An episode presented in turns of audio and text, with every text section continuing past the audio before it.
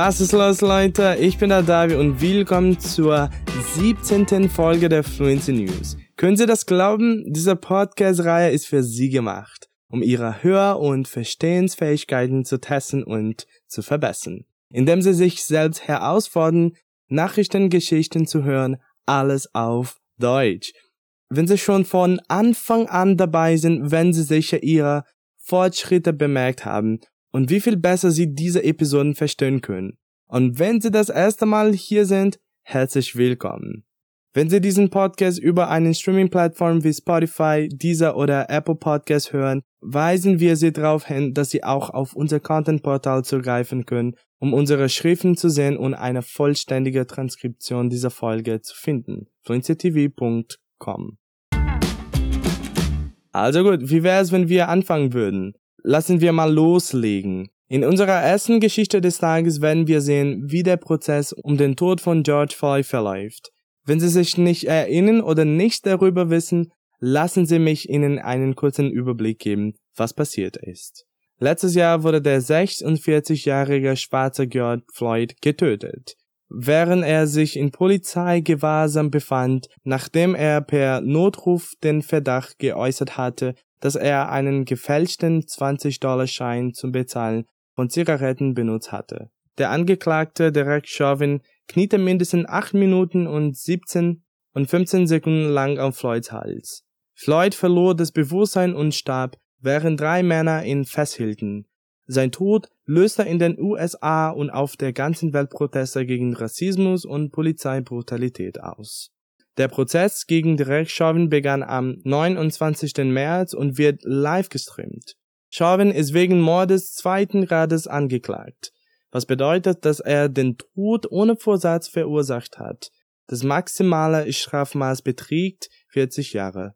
Vor kurzem wurde auch eine Anklage wegen Mordes dritten Grades hinzugefügt. Experten sagen, dass die neue Anklage vor Gericht leichter zu beweisen ist aber eine geringere Strafe nach sich zieht. Nach dem Gesetz des Staates Minnesota beträgt die Höchststrafe für Mord dritten Grades 25 Jahre. Wenn Sie neugierig auf die Unterschiede zwischen Mord ersten, zweiten und dritten Grad sind, haben wir in der Beschreibung einen Link zu einem Artikel eingefügt, der das alles erklärt. Es ist selten, dass Polizeibeamten in den USA für die Anwendung von tödlicher Gewalt angeklagt, geschweige denn verurteilt werden. Das liegt zum Teil daran, dass sie oft erfolgreich argumentieren können, sie hätten um ihr Leben gefürchtet. Die Geschworenen des Prozesses werden entscheiden, ob Chauvin seine Strafe absitzen muss oder freigesprochen wird. Der Prozess begann mit dem Video der Verhaftung, auf dem der Tod von Floyd zu sehen ist. Jerry Blackwell, ein Staatsanwalt im Büro des Generalstaatsanwalts, beschrieb Chauvin, der weiß es als übermäßige Gewaltanwendung während der Verhaftung und die Verhinderung anderer Floyd der schwarz war zu helfen, als er im Sterben lag. Blackwell sagte, der Polizeichef von Minneapolis würde bezeugen, dass Chauvins Verhalten nicht mit der Ausbildung übereinstimmte, die ihm als Mitglied der Polizei zuteil wurde. Der ehemalige Polizeibeamte plädierte auf nicht schuldig in, in allen Anklagepunkten gegen ihn. Der Verteidiger Eric Nelson sagte, dass Chauvins Verhalten mit der Polizeiausbildung übereinstimmte und stellte die Umstände der Verhaftung als ein risikoreiches Unterfangen für Chauvin und die drei anderen Beamten an Tatort dar. J. Alexander Crank, Thomas Lane und To Tao, die separat vor Gericht stehen werden. Die Anwendung von Gewalt ist nicht attraktiv, aber sie ist ein notwendiger Bestandteil der Polizeiarbeit, sagte Nelson. Der Prozess wird voraussichtlich einen Monat dauern, da die Zeugen beider Seiten in die Hunderte gehen. Você ouviu essa frase? Blackwell sagte, der Polizeichef von Minneapolis würde bezeugen, dass Chauvins Verhalten nicht mit der Ausbildung übereinstimmte, die ihm als Mitglied der Polizei zuteil wurde. Blackwell disse que o chefe da polícia de Minneapolis testemunharia que o comportamento de Chauvin não coincidia com o tratamento que ele recebeu como membro da força policial. O que significa esse übereinstimmte? O verbo übereinstimmen significa estar de acordo, ir de encontro ou coincidir. Exemplo na frase, ele disse o comportamento não coincidia com o treinamento ou não ia de encontro. Agora para as notícias. Am 2. April gabte Amazon eine Entschuldigung heraus, nachdem Beweise aufgetaucht waren, dass die Fahrer des Unternehmens in Flasche urinieren mussten, da Toiletpausen schwierig zu erreichen waren.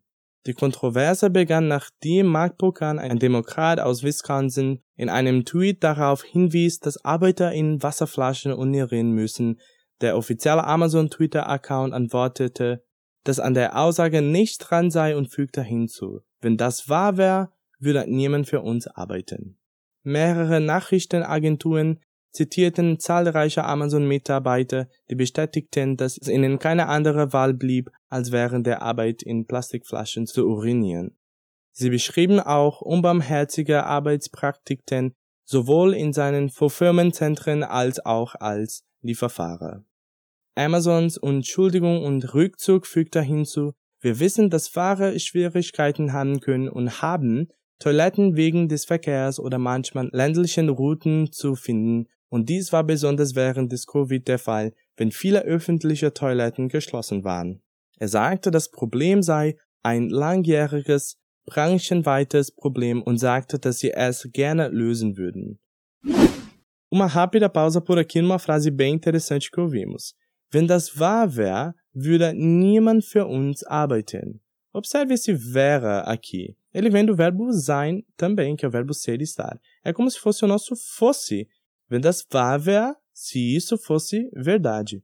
E geralmente uma frase com vera vem acompanhado com würde. Exemplo: se eu quero dizer se eu fosse mais jovem, eu faria mais esportes. Em alemão ficaria: Wenn ich jünger wäre, würde ich mehr Sport treiben. Tranquilo? Vamos prosseguindo. Gut, kommen wir zu unserer letzten Meldung des Tages, bevor wir eine gute Nachricht sehen. Indienstädtliche Coronavirus-Fälle haben die 100.000er Marke überschritten. Am Montag, den 15. April, wurde Indien zum zweiten Land nach den Vereinigten Staaten, das mehr als 100.000 neue Coronavirus-Fälle an einem Tag verzeichnete. Die täglichen Infektionen des Landes sind seit dem Erreichen eines mehrmonatigen Tiefs Anfang Februar gestiegen, als Behörden die meisten Beschränkungen lockerten und die Menschen weitgehend aufhörten, Masken zu tragen und sich sozial zu distanzieren.